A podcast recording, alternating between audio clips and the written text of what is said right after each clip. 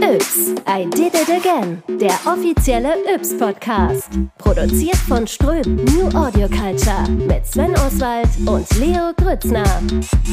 Ja, hallo und herzlich willkommen bei Yps, I did it again. Tag Leo, wie geht's dir? Ja, moin, mir geht's ganz gut. Mit der letzten Folge haben wir ja schon einen guten Erfolg gelandet und ich würde sagen, jetzt müssen wir da ein bisschen nachlegen, ne Sven? Sagen wir mal so, die Messlatte liegt hoch. Dank euch da draußen haben wir es geschafft, quasi instant mit der ersten Folge auf Platz 1 der Wissenschaftspodcasts bei Apple einzusteigen. Wir sind, glaube ich, aktuell jetzt gerade in diesem Moment, wo wir aufzeichnen, die Top-Empfehlung neu und bemerkenswert bei iTunes. Wir sind auf einer gemischten Liste von, ich sag mal, Charts von Spotify und Apple Podcasts auf Platz 30 der 100 beliebtesten Podcasts Deutschland. Aber wie heißt es so schön, traue keiner Statistik, die du nicht selber gefälscht hast. Insofern würde ich sagen, wir sollten sehen, dass wir einfach die Qualität oben lassen, um euch da draußen nicht zu enttäuschen. Und ihr sagt es einfach weiter, dass wir da sind und dann läuft es, oder? Ja, ich würde auch sagen, dann geht's einfach so weiter. Offenbar geht das Konzept auf, das finde ich ganz gut. Ich bin ja hier so der alte Mensch mit Ende 40, der die Yps-Zeit selber noch live miterlebt hast. Und du, ja, du, Leo, mit deinen 19 Lenzen, bist hier der Jungspund, der vorher nie was von Yps gehört hatte, aber zumindest die Art, wie Yps Wissenschaft betrachtet hat, natürlich schon komplett übernommen hast. Ne? Also es ist voll dein Ding. Ja, ich würde auch sagen, ich denke es halt vor allem für wirklich junge Leute viel Potenzial, da einfach mal ein bisschen in diese Wissenschaftswelt reinzuschnuppern und ein bisschen selbst rum zu experimentieren und sich neue Themengebiete einfach so durch dieses Ausprobieren einfach mal selbst zu erschließen. Dann haben wir natürlich auch eine Menge Feedback gekriegt auf den verschiedenen sozialen Kanälen, zum Beispiel auf Facebook. Hast du mal nachgeguckt, Leo? nee, auf jeden Fall nicht. Also ich wüsste jetzt auch gar nicht, wie ich da an die Facebook-Kommentare rankommen soll. Einen Account habe ich da auf jeden Fall nicht. Dafür bist du einfach zu jung, mein Freund. Äh, Ich habe so einen Ich Account, ich habe mal nachgeguckt und ein paar witzige Sachen gefunden. Petra schreibt zum Beispiel, das erinnert mich so an meine Kindheit, das wäre was für meinen Enkel. Wo ich sage, verdammt, wie alt bin ich denn hier eigentlich? Dann finde ich schön, Dieter fragt, wie oft muss man die aufziehen, die Urzeitkrebse? Wie lange bewegen die sich dann jeweils? Lieber Dieter, Oh es sind echte Lebewesen. Nicht dran rumschrauben. Die zieht man auf, indem man sie aufwachsen lässt. Ja, ganz wichtig. Offenbar ein kleines Missverständnis. Und schön fand ich auch die Frage, was Urzeitkrebse eigentlich können. Die Uhrzeit sagen. Das wäre toll, aber wäre laut geworden bei dir in der Halle, oder? Ja, das wäre ganz schön laut geworden, aber leider auch nur kurze Zeit. Naja, ich habe es nicht so gut hingekriegt, aber vielleicht schafft ihr das ja besser, dachten wir uns. Und deswegen haben wir auch drei Sets verlost. Die Gewinner haben wir auch schon auf Insta und TikTok verkündet. Link dazu findet ihr dann in den Show Notes. Also, wir sind sehr gespannt, ob ihr es besser hinkriegt als Leo und seinem Team im Hintergrund. Und auch heute haben wir wieder eine ganze Menge spannende Sachen vor. Unser Thema heute ist wahrscheinlich aktueller als jedes andere. Thema Strom, beziehungsweise Strom sparen oder vielleicht auch am Ende ganz ohne Strom auskommen, wenn es richtig blöd läuft. Du, ich weiß nicht, also ganz ohne Strom auskommen möchte ich dann doch nicht. Deswegen habe ich mir noch mal ein cooles Gimmick überlegt, was man auch ganz leicht zu Hause nachbauen kann. Und zwar habe ich mir Gedanken darüber gemacht, wie man denn eine Solarladestation fürs Handy nachbauen kann. Ja, ja, die jungen Leute ohne Handy sind sie nüchte. Wirst du gucken, wenn der Blackout kommt und nicht mal mehr das Netz da ist, dann kannst du nur noch hören, was du auf deinem Handy hast. Aber soweit kommt es ja vielleicht nicht. Müssen wir abwarten. Falls es soweit kommt, lernen wir in dieser Episode von einem echten ausgewiesenen Experten, wie man sich denn verhält und vor allem, wie man sich auf den großen Blackout vorbereitet. Und dann haben wir den Erfinder des Blackouts, also nicht des Stromausfall-Blackouts, sondern des Romans Blackout, hier in dieser Episode des Yps-Podcast, Marc Ellsberg höchstpersönlich. Ja. Vor zehn Jahren hat er den Bestseller geschrieben und das Problem ist leider akuter denn je, kann man fast sagen. Aber wenn es dann passiert, dann haben wir auch noch Bernhard Moser dabei. Das ist ein Koch, ein Sommelier und der Festivalleiter der Eat Berlin hier in Berlin, der uns ein tolles One-Pot-Rezept gibt, falls wir wirklich nur noch den Campingkocher haben. Lecker wird's, auch wenn es dunkel wird. Und du hast mal ausprobiert, oder wie? Ja, das Rezept habe ich noch nicht ausprobiert. Ich habe ein anderes One-Pot-Rezept ausprobiert. Es geht. Man muss nur wirklich, wenn man Nudeln kocht, gucken, dass man die lang genug kocht und dass die Soße dabei nicht verkocht. Naja, wenn es so einfach wäre. Aber dafür haben wir den Experten in der Sendung. Und damit es nicht zum großen Blackout kommt, müssen wir alle Strom sparen. Und wie wir das machen können, ja, das haben wir mit der Verbraucherzentrale besprochen. Genau, und abgesehen davon, ob wir jetzt zum Blackout kommen oder nicht, ist es, glaube ich, auch ganz gut für die Stromrechnung, wenn man mal ein bisschen sparsamer wird. Genau, denn wir sind mittendrin in der Energiekrise. Horrende Abschlagszahlungen kommen auf alle Mieterinnen und Mieter und Besitzerinnen und Besitzer zu. Explodierende Preise für Öl, Gas, naja, und auch Holz wird immer teurer. Tja, schwierig wird's. Insofern ist es total sinnvoll, Strom zu sparen. Nicht nur für das Klima, auch da ist es wichtig. Vor allem aber auch ganz akut für den eigenen Geldbeutel. Und deswegen habe ich mit Joshua Jahn gesprochen. Yps Interview. Joshua Jahn ist Projektleiter der Energieberatung der Verbraucherzentrale Brandenburg und deshalb aktuell wahrscheinlich ein sehr gefragter Mann. Oder Herr Jahn, hallo? Hallo, ja, auf jeden Fall. Also wir werden gerade wirklich mit Anfragen überrannt. Wie ist denn die Stimmungslage beim Verbraucher aktuell? Also es ist wirklich schwierig. Also wir haben zum einen Teil haben wir die Sparberatung, wo viele Leute eben zu uns kommen, die eine Gasheizung haben und da eben umsteigen wollen. Und wir haben auf der anderen Seite aber auch eine Rechtsberatung, wo ganz viele Leute zu uns kommen, wegen der hohen gestiegenen Strompreise und wo wir auch viel merken, dass da Schindluder getrieben wird und dass da auch teilweise Preiserhöhungen sind, die nicht legal sind und wo wir probieren, den Leuten zu helfen. Und wir sind nicht nur eine Verbraucherberatung, wir sind mittlerweile eine Sozialberatung teilweise geworden, weil wir wirklich mit den Ängsten und Nöten der Leute konfrontiert werden, wenn die eben eine Nachteilung haben von 1000, 2000 Euro und dann nicht mehr weiter wissen. Im Durchschnitt, wie energieoptimiert sind denn die Verbraucherinnen und Verbraucher in Deutschland aktuell? Ist da viel zu machen? Ja, also wir sagen so, eigentlich in fast jedem Haushalt ist so ein Einsparpotenzial von 10 bis 20 Prozent da. Also da reden wir von 200 bis 600 Euro auf jeden Fall, die man im Jahr sparen kann. Kommt aber natürlich sehr auf das individuelle Haus an, ob man in einer Wohnung wohnt, wie alt die Geräte sind. Also es ist wirklich sehr individuell abhängig, aber da ist auf jeden Fall Sparpotenzial da. Jetzt ändert sich ja durch die Preisexplosion auch so ein bisschen, ich sag mal, die Awareness bei den Verbraucherinnen und Verbrauchern. Also im Endeffekt das Thema 10 bis 20 Prozent Energie einsparen wäre immer schön gewesen, also für das Klima, hat viele aber nicht interessiert, weil es in Anführungszeichen Pfennigbeträge waren.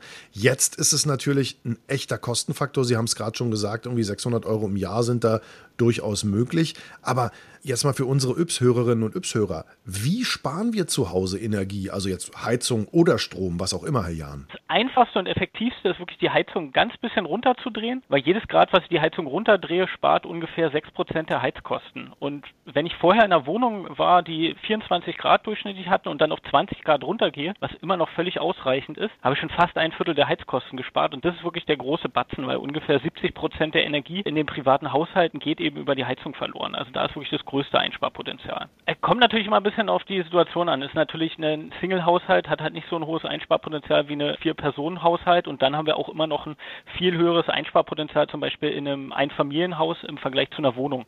Weil so ein Einfamilienhaus ist, da geht viel mehr Energie auch über die Wände verloren. So als Single, da habe ich bestimmt so 50 bis 100 Euro Sparpotenzial. In einem Einfamilienhaushalt, wo vier bis fünf Personen wohnen, da kann ich genau 600 Euro schon mal sparen. Also genau, kommt auf die Größe drauf an und auch auf den energetischen Zustand des Hauses. Und natürlich geht es auch so ein bisschen um das Verhalten der Verbraucherinnen und Verbraucher. Also der Klassiker ist Stoßlüften, nicht die ganze Zeit das Fenster auf Kipp lassen. Das wissen wir jetzt alle. Aber was bringen zum Beispiel so Kleinigkeiten wie, okay, ich mache im Winter halt die dicken Vorhänge zu oder ich lege mir irgendwelche Kissen vor die vielleicht ziehende Tür. Geben Sie da mal so ein paar Insider-Tipps, Herr Jan. Das sind schon super Tipps. Also was wir auch immer wieder in der Beratung erleben, dass vor den Heizungen Gegenstände stehen. Zum Beispiel die Couch, wenn die direkt vor der Heizung steht, kann sich die Heizungsluft nicht im Raum frei entfalten. Und wir erleben dann immer wieder in der Beratung, dass die Leute die Heizung immer auf fünf haben und sich wundern, warum der Raum nicht warm wird. Aber diese ganze Wärme geht eben in die Couch und kann sich nicht frei im Raum entfalten. Also da ist auf jeden Fall, die Heizkörper sollten im Raum zu sehen sein. Dann nachts sollte man alles zumachen, wenn man Rollläden hat oder auch die dicken Vorhänge, die dann auf jeden Fall zumachen, dass die Wärme nachts dann drin bleibt, tagsüber dann wieder auf, dass die Sonnenenergie die Wohnung auch mit erwärmt. Und Zugluft ist ein riesiges Thema, also so über Fenster und Türen, da geht unheimlich viel Energie verloren. Wenn da ein Zugluft ist, dann auf jeden Fall dafür sorgen, dass der stoppt. Da reicht auch schon ein zusammengerolltes Handtuch, was man einfach vor die Tür legt, um den Luftzug zu stoppen oder bei, auch beim Fenster. Und beim Fenster kann man auch gucken, da kann man auch im Baumarkt so eine neue Dichtung holen, die auch selber einbauen. Der Test, ob das Fenster dicht ist, ist auch relativ einfach. Man nimmt einfach ein Blatt Papier, öffnet das Fenster, macht das Blatt Papier dazwischen, macht das Fenster wieder zu. Wenn man dann das Blatt Papier ganz einfach rausziehen kann, weiß man, okay, das Fenster ist auf jeden Fall nicht dicht, da muss was gemacht werden. Wenn das Blatt Papier dann bombenfest dazwischen ist, dann ist es gut gedämmt und dann braucht man da auch nichts machen. Ja, ich bin ein bisschen enttäuscht, das ist ja der Yps-Podcast. Ich dachte, Sie sagen jetzt Blatt Papier dazwischen, anzünden und wenn dann die Flamme nach links oder rechts, naja, egal. Also, also man könnte es auch mit der, man könnte auch mit der Flamme machen, indem man, Na, also. äh, der, der kleine Luftzug, genau, das ist ja das Wichtige. Wir wollen eben den Luftzug verhindern, also Blatt Papier anzünden, natürlich alles unter Sicherheit und dann, wenn die Flamme flackert, weil dann Luftzug ist, dann weiß man, man muss dämmen. Okay, also das sind so ein paar Kleinigkeiten, die man machen kann, die da am Ende eine ganze Menge bringen. Jetzt gibt's ja immer wieder so schöne Zeitungsmeldungen von, ja, dann duschen sie halt kalt, ist eh gesünder. Also kann man damit auch viel sparen und ist denn überhaupt gesund? ja, also definitiv. Also sparen kann man auf jeden Fall. Ob es gesund ist, ist sogar so eine kalte Dusche, die erfrischt natürlich. Aber da geht eben die meiste Energie beim Duschen verloren über die Erhitzung des Wassers. Und da ist auf jeden Fall ein Sparduschkopf zu empfehlen, weil der dem Wasser dann so Luft beimischt und der Warmwasserverbrauch da um 50 Prozent reduziert wird. Und die Duschköpfe, die gibt es ab 20 Euro im Baumarkt. Und in einem großen Haushalt, wo viel geduscht wird, da reden wir von einem Einsparpotenzial von 300 Euro im Jahr. Also das ist wirklich eine lohnende Investition und man muss nicht mal was machen und kann dann auch in Ruhe warm duschen und nicht mal ein schlechtes Gewissen haben. Und vor allem ist dann auch Warmwasser nicht so schnell alle, wenn man im Einfamilienhaus mit Boiler oder so wohnt. Jetzt hat ja der Leo eine ganze Halle. Und in der Halle wird gebaut und gebastelt und gewerkelt. Gibt es auch für so, ich sag mal, große Räume noch irgendwelche Tipps? Also irgendwas, was Leo ein bisschen Geld sparen könnte? Ja, große Räume ist natürlich schwierig. Da ist auch mit der Heizung schwierig, weil natürlich da viel Luftvolumen ist, was da zu erhitzen gilt. Da muss man dann eben gucken, dass man die Heizung eben nicht zu doll einstellt, dass man die nicht zu hoch einstellt. Dämmung ist halt ein großes Ding, ob man da irgendwie dann den Luftzug, die Türen, die Fenster, ob man da irgendwie alles minimieren kann. Aber genau, bei großen, großen Gebäuden ist es wirklich schwierig, die energieeffizient zu betreiben. Die haben halt einen hohen Heizverbrauch. Tja, Leo, dann würde ich sagen, wahrscheinlich im Schneeanzug basteln äh, für die nächsten Ausgaben, oder? Ich glaube auch, ich glaube, das wird besser. Aber die große Halle ist zum Glück eh nicht komplett geheizt, nur hier oben das kleine Büro. Deswegen hält sich das noch so ein bisschen in Grenzen. Bei mir zu Hause habe ich tatsächlich so eine Zentralheizung mit Boiler, mit Wasserboiler verbraucht die nicht allein schon extrem viel Energie, einfach immer um das Wasser sozusagen warm vorzuhalten? Genau, also deswegen, da geht eben viel Energie verloren und da kann man auch viel, wenn man da die Einstellung ändern kann, auch viel Geld sparen, indem man die Einstellung eben runternimmt, dass man die Temperatur auch runternimmt. Muss man eben gucken dann, wenn da auch noch Trinkwasser dabei ist, dass die dann einmal in der Woche irgendwie auf 60 Grad hochheizt, dass die Legionellengefahr geringer ist. Aber eigentlich, die kann man immer runterstellen, weil die Heizungsbauer, die stellen die immer so ein, dass da nichts passiert. Also da ist immer mit ein bisschen Luft und die kann man auf jeden Fall runter runterstellen. Dann ist zwar den einen Tag, wo es mal minus 20 Grad draußen sind, dann wird die Heizung vielleicht nicht ganz so warm, aber die anderen Tage läuft er auf jeden Fall effizienter und man hat einen Haufen Geld gespart. Insofern gibt es viel Sparpotenzial. Vielen, vielen Dank an Joshua Jahn von der Verbraucherzentrale Brandenburg. Und Leo, ich meine, im Zweifelsfall kannst du einfach die Maschinen, die bei dir im Hintergrund so richtig Krach machen, keine Ahnung, sorg einfach dafür, dass ihr die Reibungswärme nutzt. Das wäre noch eine Idee. Danke, Jan. Ja, bitteschön. Gimmick mit Y. So Strom sparen an sich ist ja ganz schön, aber ich finde es gar nicht so verlockend. Ich habe mir lieber überlegt, wie ich denn selbst Strom generieren kann oder eher elektrische Energie. Und dafür habe ich mir so ein kleines Solarpanel bestellt und das dann einfach zu einer Handy-Ladestation umgebaut. So, liebe Hörerinnen und Hörer, Ärmel hochgekrempelt, Schraubenzieher rausgeholt und mitgemacht. Wie versprochen, habe ich mir noch ein bisschen was zum Nachbauen ausgedacht. Und zwar habe ich mir auf Amazon ein Photovoltaik-Panel bestellt, Solarpanel. Und das ist heute angekommen. Ich würde sagen, ich packe es einfach mal aus. Boah. Er ist viel größer, als ich gedacht habe. Das ist einfach so ein, ja, ich würde sagen, etwa A4-Blatt Größe. Hat so einen Alurahmen und da drin sind so ganz viele kleine schwarze Zellen. Also es ist nicht ein großes Ding, sondern es sind ganz viele kleine Zellen, die so zusammengeschaltet sind. Und hinten an der Rückseite kommt dann ein Kabel raus.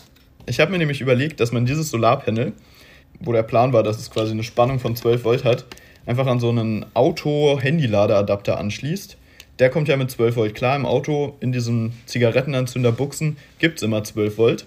Das heißt, das könnte ich da eigentlich direkt anschließen. Und dann dürfte eigentlich, wenn die Sonne doll genug scheint, das Handy dadurch aufgeladen werden. Genau, ich bin mir nicht sicher. Ich glaube, diese 17 Volt, die jetzt hier draufstehen, sollten trotzdem funktionieren. Einfach weil diese Geräte meistens so ein bisschen Toleranzbereiche haben. Wenn ihr das bestellt, passt auf jeden Fall mal auf, dass ihr auch das bekommt, was ihr bestellt habt. Ich benutze dann einfach mein altes Handy dafür. Ich würde sagen, es geht hoffentlich nicht kaputt, aber im schlimmsten Fall brauche ich es halt eh nicht mehr.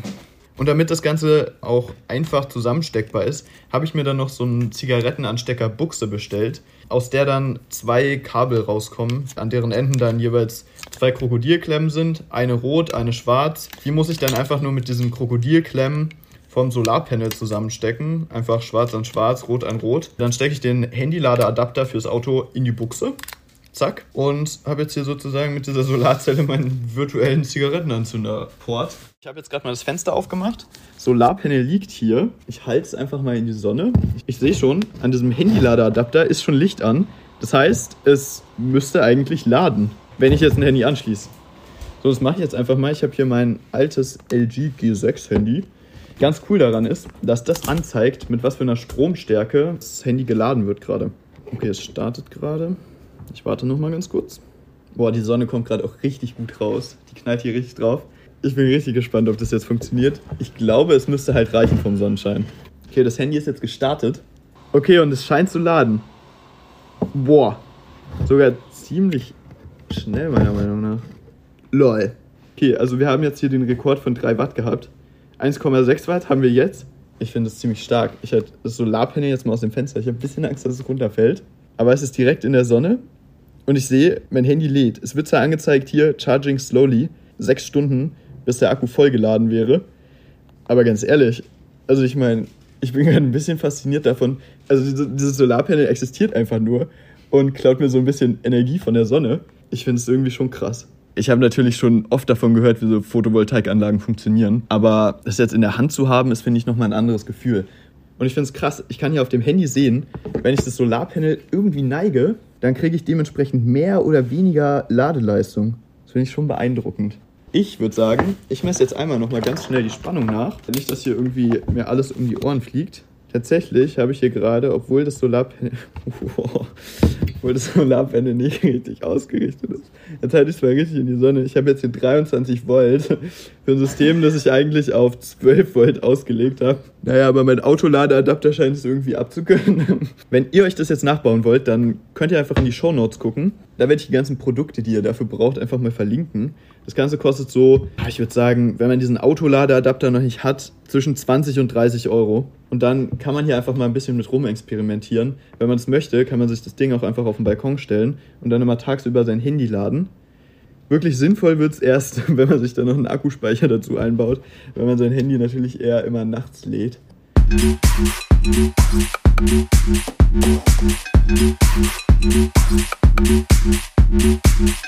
Okay, Leo, das klingt jetzt zumindest so, dass sogar ich das hinkriegen würde. Das ist jetzt auch gut, um Handy zu laden, aber kann ich das beliebig groß skalieren? An sich kann man das natürlich beliebig groß skalieren, so wie man es möchte. In Deutschland stößt man da aber manchmal auf manche regulatorische Hürden. Natürlich. Da gibt es zum Beispiel den Denkmalschutz. Obwohl ich persönlich finde, dass es eher das Stadtbild irgendwie aufwertet, wenn so ein paar Leute auch auf alten Häusern, gerade auf alten Häusern finde ich sogar, ihre Photovoltaikanlagen betreiben. Ich finde, das hat einfach was Modernes. Okay, also sieht auf jeden Fall ganz schick aus. Ich glaube, Elon Musk hat mit einer seiner gefühlten 500 Firmen auch so eine Butze gebaut, die jetzt schon so richtig Dachschindeln als Solarzellen hat. Die sind dann so schwarz, glänzen, die sehen sehr cool aus. Ich habe keine Ahnung, ob die wirklich marktreif sind und wie die jemals kriegen werden. Aber da bin ich bei dir. Das würde ich optisch auf jeden Fall auch tun. Aber was glaubst du, was ist denn so eine sinnvolle Größe, wenn ich ein bisschen Platz zu Hause habe? Wenn man so ein bisschen Platz zu Hause hat, und das bedeutet schon, wenn man vielleicht nur einen kleinen Balkon hat oder so, dann kann man sich sogenannte Kleinstanlagen anschaffen. Das ist einfach nur ich glaube, der juristische Begriff dafür. Und das funktioniert eigentlich schon unter 1000 Euro. Und da kann man dann bis zu 600 Watt in seinen eigenen Stromkreis einspeisen. Man braucht keine Genehmigung, man muss es aber anmelden. Aber dafür kann man eben halt haufenweise Strom sparen, sage ich einfach mal. Man spart ihn ja an sich dann gar nicht mehr. Mhm. Man hat ihn einfach über, kann ihn dann dementsprechend auch benutzen. Ich habe das Ganze dann mal mit einem Strompreis von 55 Cent pro Kilowattstunde hochgerechnet und da landet man dann bei 260 Euro pro Jahr Ersparnis. Und ich denke, da wird es in Zukunft eher noch nach oben gehen mit dem Strompreis. Mhm. Deswegen ist es, glaube ich, eine ganz gute Anschaffung. Na und vor allem, wenn es dann wirklich mal richtig dunkel wird, hat man zumindest rudimentären Reststrom. Das ist ja auch schon mal nicht so schlecht. Das ist richtig. Ich glaube, mit 600 Watt kann man sich nochmal seinen Fernseher betreiben oder so. Dann kann man nochmal DVDs von früher angucken. Irgendwie sowas. Da merkt man, wie jung du bist. Hauptsache die Kaffeemaschine funktioniert, Mensch. Ah, Kaffeemaschine, nee, das, das brauche ich nicht. Äh, da lieber wieder mein Handy laden, ne? Also darüber, was passiert, wenn es dunkel wird und der Blackout kommt und wie wir uns darauf vorbereiten, durfte ich mit Herbert Sauruck sprechen. Der ist internationaler Blackout- und Krisenvorsorgungsexperte sowie Präsident der österreichischen Gesellschaft für Krisenvorsorge. Yps-Terview. Hallo Herr Sauruck, können Sie eingangs vielleicht mal den Unterschied zwischen Stromausfall und Blackout erklären? Hallo, ja, es ist sehr wichtig, das Thema Blackout und Stromausfall zu unterscheiden und ich beschäftige mich seit über zehn Jahren mit diesem Thema und da habe ich auch eine Definition eben festgelegt, nachdem es keine übergreifende Definition gibt. Und zwar es geht um einen plötzlichen überregionalen, das heißt zumindest mehrere Staaten betreffenden und länger andauernden Strom, das ist das Auslöseereignis, aber es geht vor allem um den Infrastruktur- und Versorgungsausfall, der daraus folgt. Und ein Zusatz wäre, eine Hilfe von außerhalb ist nicht zu erwarten. Das heißt, weder der Einzelne noch Unternehmen oder Gemeinden oder auch größere Gebiete können nicht damit rechnen, dass von woanders Hilfe kommt, was bei regionalen Ausfallen eigentlich immer der Fall ist. Und daher alles, was man nicht jetzt vorbereitet hat und vor Ort an Ressourcen, die man dann braucht, verfügbar hat, wird dann nicht zur Verfügung stehen. Okay, also das klingt nicht so richtig lustig, aber vielleicht erklären Sie mal so, dass auch der, ich sag mal, Nicht-Elektroniker und Nicht-Physiker Sven Oswald versteht, wie so ein Blackout eigentlich entsteht. Also grundsätzlich macht die E-Wirtschaft einen hervorragenden Job seit Jahrzehnten, daher kennen wir das zum Glück auch nicht, aber es ändern sich gerade seit Jahren und gerade in den letzten Monaten massiv die Rahmenbedingungen, die den sicheren Betrieb immer schwieriger machen. Und es gibt auch eine Reihe von Sicherheitsmechanismen, die einem das verhindern sollen und bisher auch immer verhindert haben. Aber wenn so wie jetzt im kommenden Winter an vielen Stellen Instabilität auftritt, dann gibt es zwar jetzt die Aussage, ja, Blackout nein, aber eine Lastabschaltung oder Lastabwurf, also ungeplante äh, schnelle Abwürfe oder eben geplante rollierende Stromabschaltungen, das kann schon sein. Lassen Sie mich da mal nachfragen, weil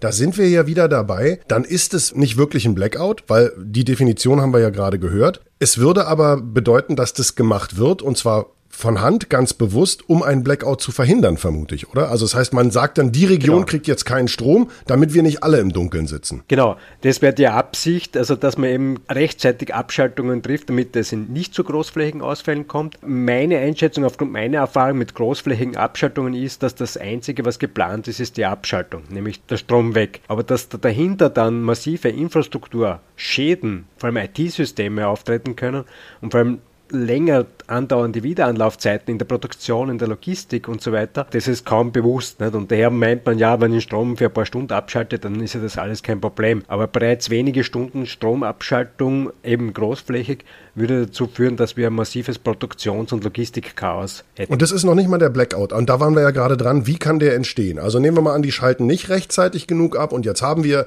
also wir schalten ja um auf erneuerbare Energien. Das heißt also, wir haben ja alle Angst vor der kalten Dunkelflaute. Also es ist Nacht, es weht kein Wind, keine Sonne, wir kriegen keine erneuerbaren Energien. Und jetzt kriegen wir auch noch kein Gas mehr aus Russland. Genau. Und dann macht's Peng. Noch nicht, nicht, aber wir haben auch die Situation in Frankreich mit der Unsicherheit. Wird es genug Atomkraftwerke für den Winter geben?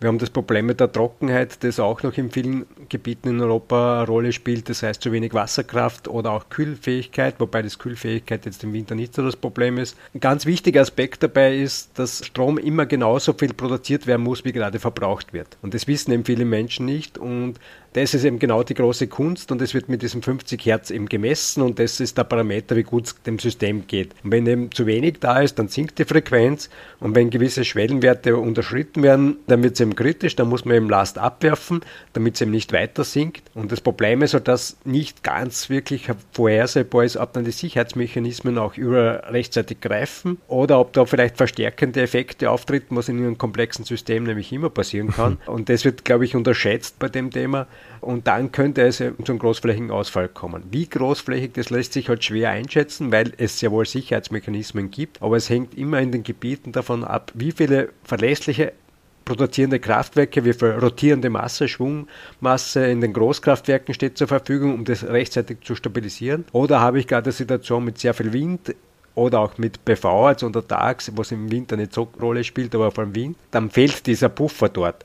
Und das heißt, es könnte dort noch schneller eben passieren. Und hinzu kommt, dass wir ja auch gar keine Erfahrung haben, weil es ja alles so gut läuft. Aber das heißt, wir haben es halt auch den Ernstfall eigentlich nie wirklich erlebt. Ne? Genau, das ist das Präventions- oder Sicherheits- oder Verletzlichkeitsparadox. Das heißt, je sicher ein System scheint, desto verwundbarer ist es eigentlich, weil wir eben dann nicht die Fähigkeit haben, damit umzugehen mit diesen Ausfällen. Ne? Und vor allem die Stromwirtschaft ist da eh noch besser aufgestellt äh, in weiten Bereichen, wo es eben Wiederanlaufpläne und so weiter gibt. Aber dahinter in den anderen kritischen Infrastruktur, in den gesamten Versorgungsleistungen, schaut es meist sehr schlecht aus, weil das ja auch in den letzten Jahren ist, ist ja nie gebraucht worden. Dort das Kapital, betriebswirtschaftliche Optimierung, Effizienzsteigerung, Just-in-Time als wichtige Schlagwörter, ist das immer mehr reduziert werden. Das heißt, wir haben überall sehr wenig Puffer und wenn das dann immer großflächige Störungen haben würde, dann würde das sehr lange dauern, das wiederherzustellen. Also Gehen wir jetzt mal auf den Verbraucher, also auf unsere Hörerinnen und Hörer hier im Yps-Podcast. Weniger Puffer bedeutet, es gibt weniger Lager von, ich sag mal, Lebensmitteln in Supermärkten. Zum Beispiel. Die müssten logistisch erstmal wieder rangekarrt werden. Es gibt wahrscheinlich auch weniger Diesel für irgendwelche Notstromaggregatoren, die einspringen, wenn jetzt mal kurz kein Strom da ist. Also in Krankenhäusern, aber vielleicht auch in den Wasserwerken und so. Das ist doch ein ganz besonders großes Problem. Die Versorgung mit Trinkwasser und vor allem auch die Entsorgung von Abwässern, oder? Genau. Also ich war gerade jetzt in Oberalp 哥。Und auch da ist eben nicht so klar, in welchen Regionen die Wasserversorgung eben funktioniert und wo nicht. Und ich weiß, es in Deutschland gibt es viele Regionen, vor allem Großstädte, wo das ziemlich rasch zum Problem wird. Und wenn die Wasserversorgung nicht mehr funktioniert, dann ist eine Krisenbewältigung kaum mehr möglich. Und die Abwasserentsorgung ist sowieso meistens ein Problem, weil hier auch Hebewerke zum Einsatz kommen. Und das heißt, wenn es Wasser geht, dann kommt es wieder irgendwo raus.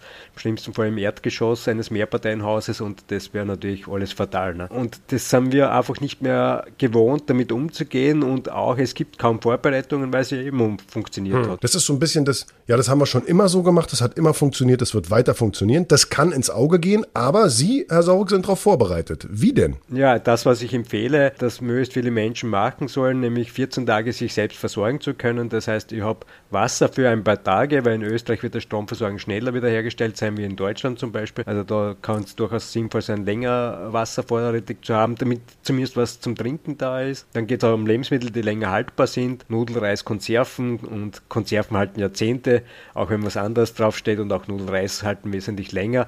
Und der Punkt ist dann immer, ja, ich kann ja nicht kochen. Ja, ich kann während der Zeit des Stromausfalls nicht kochen oder mit Ersatzgerät, aber ich kann dann wieder kochen, aber ich bekomme nichts zum Kochen, weil die Geschäfte eben nichts mehr haben oder eben die Logistik nicht funktioniert. Dann natürlich auch Medikamente, Erste-Hilfe-Ausrüstung, habe ich Kleinkinder, habe ich Haustiere, muss ich natürlich auch ein bisschen mitdenken. Also das wäre die Basis, wo ich mit 50 bis 100 Euro pro Person gut dabei bin, um diese Zeit zu überbrücken. Und dann kann ich das natürlich ausweiten mit Taschenlampen, Radio, oder ein paar Hilfsmittel, aber das ist dann alles, ja, schon Convenience wieder. Ne? Mhm. Aber diese Versorgungsfähigkeit ist ganz wichtig und das ist das zentrale Problem derzeit auch, weil wir eben aus Untersuchungen wissen, dass sich ein Drittel der Bevölkerung maximal vier Tage und ein weiteres Drittel maximal eine Woche selbst versorgen kann. Das heißt, wir haben in Österreich rund sechs Millionen Menschen am Ende der ersten Woche, die sich nicht mehr selbst versorgen können. Die sehen, die Supermärkte sind leer oder möglicherweise sogar zerstört, wenn vorher Menschen die Nerven verlieren. Und es kommt nichts. Und das besonders Tragische ist dann, wenn nämlich jene Menschen, die die Produktion wieder starten müssen, die Logistik wieder hochfahren müssen, die Lkw-Fahrer oder die Kassiererinnen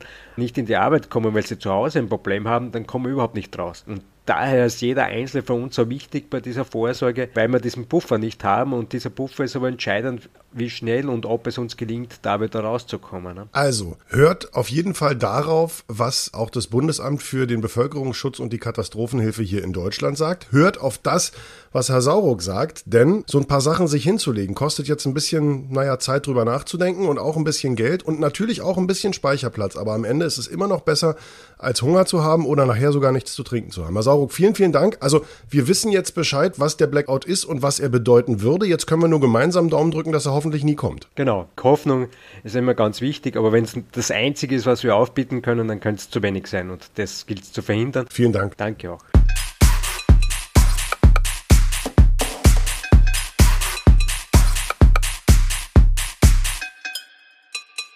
Ja, ist ja nicht so richtig beruhigend, was der Experte da so sagt. Machst du dir eigentlich Gedanken über einen eventuellen Blackout im Winter, Leo? Ich muss sagen, es hat mich jetzt auch ein bisschen verunsichert.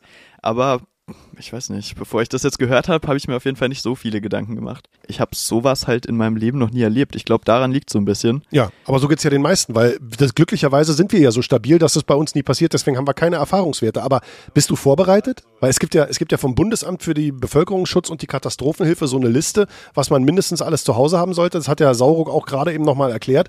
Hast du Vorräte zu Hause? Also Wasser, Konserven, Nudeln, Reis und so ein Krempel? Und zum Glück lebe ich gerade noch zu Hause und das wird von meinen Eltern übernommen. Also ich persönlich bin da nicht vorbereitet. Ich gehe einfach mal davon aus, dass meine Eltern das alles im Griff haben. Warte, aber ich vermute, deine Eltern gehen auch davon aus, dass sie alles im Griff haben, aber dann kam der hungrige junge Sohn und hat die Vorräte aufgefuttert, ohne Mutti Bescheid zu sagen. Ja.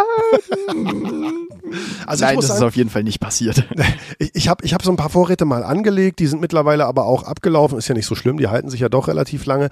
Und ich habe auch so ein bisschen mulmiges Gefühl, wenn es denn wirklich mal passiert. Aber wir haben zum Glück zu Hause einen Kamin und ich habe auch so einen Campingkocher. Das heißt also, es wäre theoretisch auch möglich, sich was zu essen zu machen, nur eben dann in einem Topf, ein sogenanntes One-Pot-Rezept. Hast du so schon mal gekocht, also so auf Camping oder so? Oh, ich koche eigentlich immer so, würde ich sagen. Oder maximal zwei Töpfe. Ich bin nämlich immer relativ faul. Ich auch beim Kochen mache ich mir schon Gedanken darüber, wie viel Arbeit ich denn beim Abwaschen dann haben werde. Und deswegen bin ich da eigentlich immer relativ sparsam. Wollte ich gerade sagen, das ist nicht faul, das ist sparsam und effizient, Leo. So musst du das verkaufen. Genau. Aber der Trend One-Pot-Gerichte, der ist weltweit relativ verbreitet, wahrscheinlich aus ähnlichen Gründen. Und Bernhard Moser ist nicht nur Festivalleiter der Eat Berlin, des, also eines der zehn weltweit wichtigsten Feinschmecker-Festivals, was gerade aktuell äh, in wenigen Tagen in Berlin stattfinden wird. Er ist auch selber Koch und Sommelier und er hat auch einen super Tipp für uns, wie man denn One-Pot richtig lecker machen kann.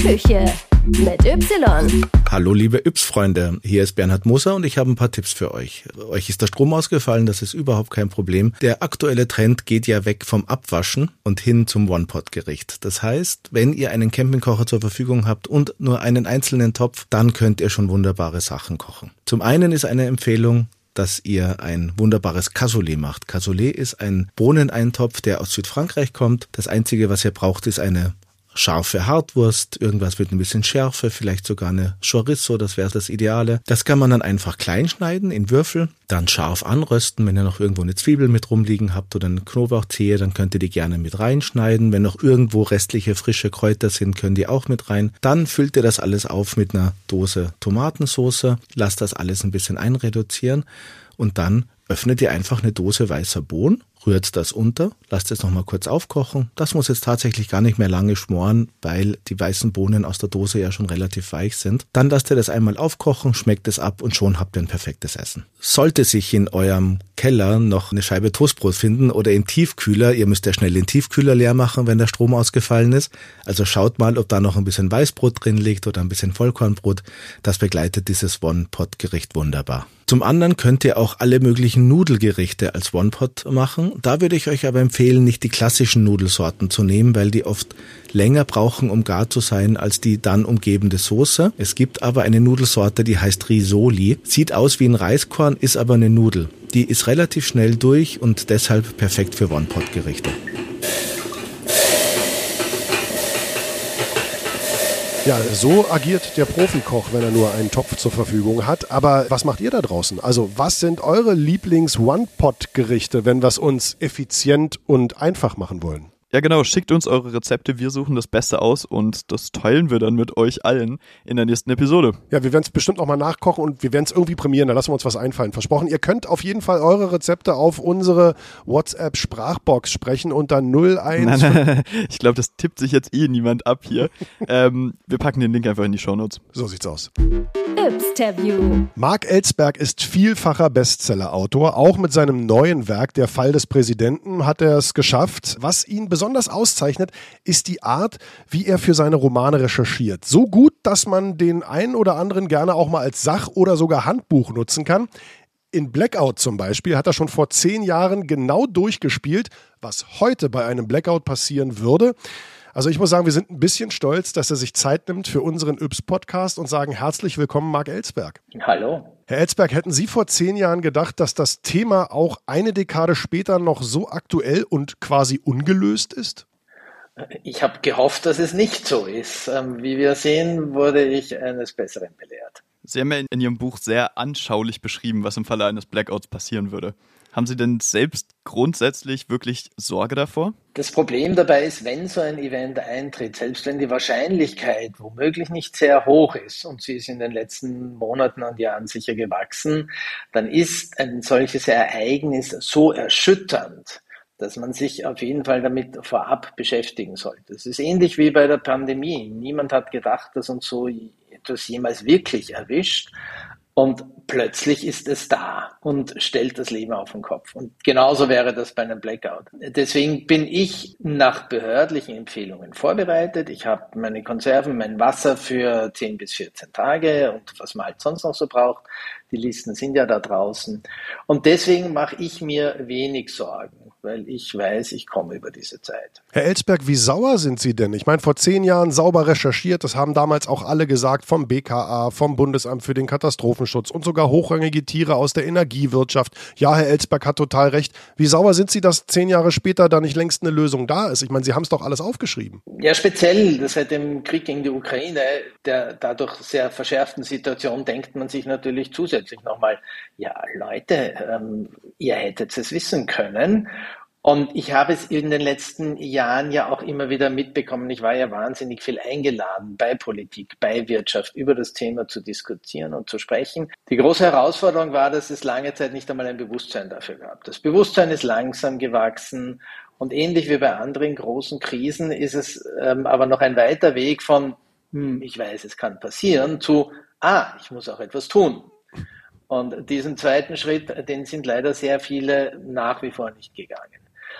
Vereinzelt gab es immer wieder und gibt es welche, die sich vorbereitet haben, sowohl Unternehmen, also ich war mehrfach etwa bei gerade so deutsche Mittelständler, so Hidden Champions, die sich dann hingesetzt haben und gesagt haben, was machen wir eigentlich in so einer Situation und die auch dank unter anderem des Buches begriffen haben, allein bewältigt man so etwas nicht, haben deswegen äh, sich zusammengesetzt mit den lokalen äh, Politikinstitutionen, Administrationen, Blaulichtdiensten, anderen Unternehmen und das durchgespielt und überlegt, was man tun kann. Aber ich war beispielsweise erst letzte Woche in Süddeutschland unterwegs bei äh, Bürgermeisterinnen und Bürgermeistern, eigentlich waren es nur Bürgermeister, regionale und von circa 80, die ich da getroffen habe, oder 100, wenn man die Frage gestellt hat, wer hat sich denn hier wirklich vorbereitet, nicht nur Gedanken gemacht, sondern vorbereitet, da gehen vielleicht fünf bis sechs, sieben Hände hoch und das war's dann. Na, das kann ja heiter werden.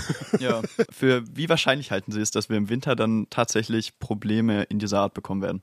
Naja, Wahrscheinlichkeiten kann man berechnen, wenn man ausreichende Ereignisse davor hatte, aber die hatten wir ja nicht. Also wenn, dann können wir von möglichen Risken sprechen. Wie gesagt, die Risken sind sicher gestiegen. Momentan, wenn wir Pech haben, dann kommt es zu sowas.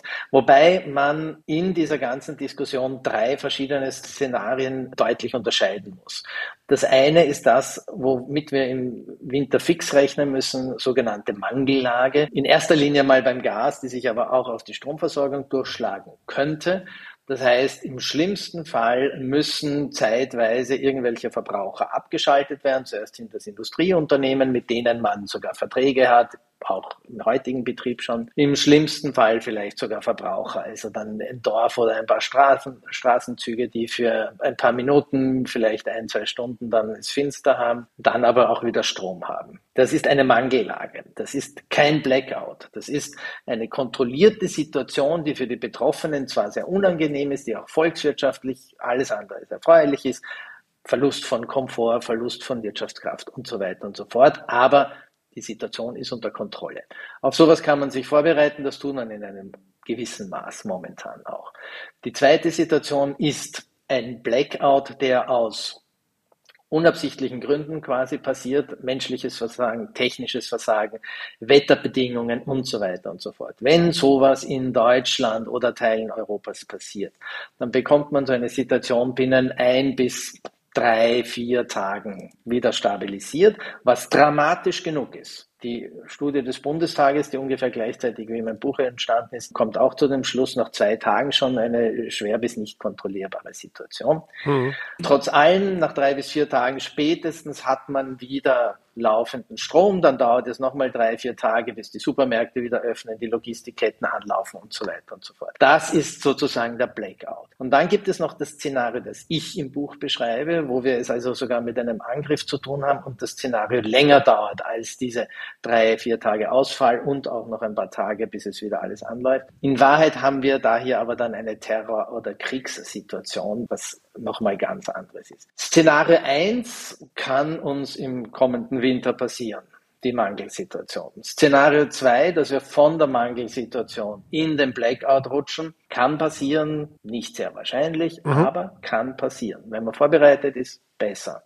Und Situation 3, wie gesagt, ist sowieso meiner Ansicht nach was anderes. Da reden wir dann von Terror oder Krieg und auf das kann man sich sowieso schwer vorbereiten. Also nicht unbedingt rosige Aussichten für den Winter 2022. Jetzt sind wir ja der offizielle Yps-Podcast. Yps, I did it again. So heißt diese Veranstaltung hier. Wir sind stolz, dass Sie Teil dieser Folge sind, Herr Elsberg, wollen aber natürlich wissen, inwieweit Yps Teil Ihres Lebens war oder ist. Ja, ich bin ja noch Generation Yps und habe da meine Urzeitkrebse und meine Detektivausrüstungen und meine Dinosaurier aus Grabsets und sonst was draus bezogen. Das war ein elementarer Bestandteil meiner Kindheit. Vielleicht kommt ja ein Teil meines Interesses für Wissenschaft, für Wissen, Naturwissenschaft generell auch aus dieser Zeit und vielleicht sogar ein bisschen vom Yps. Was war denn so Ihr Lieblingsgimmick? Mein Lieblingsgimmick war, wenn ich mich recht erinnere, also tatsächlich die ganz klassischen Urzeitkrebse, glaube ich, die es mal gab. Dann gab es mal so, ich weiß ehrlich gestanden nicht mehr, wie das geheißen hat. Das war so, hat ausgeschaut wie Plastikglas buntes, das so mhm. eigenartige Formen daraus gewachsen sind. Das fand ich toll, weil das sind so, so, so, so bunte, tropfsteinartige Skulpturen daraus entstanden. Dann gab es irgendwann mal ein Detektivset mhm. mit Lupe und Co. Das fand ich natürlich auch toll. Lieber Herr Elsberg, es war uns eine große Wonne. Vielen, vielen Dank für das Interview und ja, lassen Sie sich's gut gehen. Vielleicht sehen wir uns ja bald mal, vielleicht auch im Dunkeln, dann nehmen wir uns alle ein Kerzchen mit. Ja, Dankeschön. So, jetzt haben wir ja viel über Strom, Strom erzeugen gelernt, Strom sparen, aber auch was passiert, wenn der Strom weg ist. Hast du eigentlich noch eine Taschenlampe? Weil wir, also als ich in deinem Alter war, da hatten wir nur Taschenlampen. Handys mit Funzel dran gab es ja noch nicht. Du, ich habe sogar eine Taschenlampe, auf die ich richtig stolz bin, weil die immer richtig hell ist. Ich war mal mit meiner Klasse Skifahren, da hatte ich die mit dabei und das war so cool. Da kann ich quasi diesen Fokus noch einstellen und kann einstellen, wie groß dieser Lichtkegel ist. Und dann konnte ich da in den Bergen nachts einfach so einen kleinen Lichtkegel auf diesem Berg erzeugen, mhm. irgendwie hunderte Meter weit weg. Da war ich wirklich stolz drauf. UFO-Sichtungen in Österreich, verantwortlich dafür Leo. Vielen Dank dafür und vielen Dank fürs Zuhören, ihr Lieben. Toll, dass ihr wieder dabei wart. Sagt uns gerne weiter und sagt uns eure Rezepte und seid einfach weiter dran. Wir hören uns in der nächsten Ausgabe. Was haben wir vor? Genau, wir bleiben dann so ein bisschen in diesem Themengebiet, sprechen über das Anschlussthema. Das ist dann nämlich das Trinkwasser. Eventuell kann es nämlich nach dem Blackout dazu kommen, dass man dann kein sauberes Trinkwasser mehr aus der Leitung bekommen kann. Und dazu mache ich mir dann auch noch so ein paar Gedanken, wie man eventuell dreckiges Wasser filtern kann und baue so eine kleine Filteranlage. Klingt auf jeden Fall hochspannend und wenn ich damit auch noch einen guten Kaffee koche, bin ich auch wieder glücklich. Vielen Dank, bis zum nächsten Mal. Ciao. Ups, I did it again. Dieser Podcast wird produziert von Ström, New Audio Culture.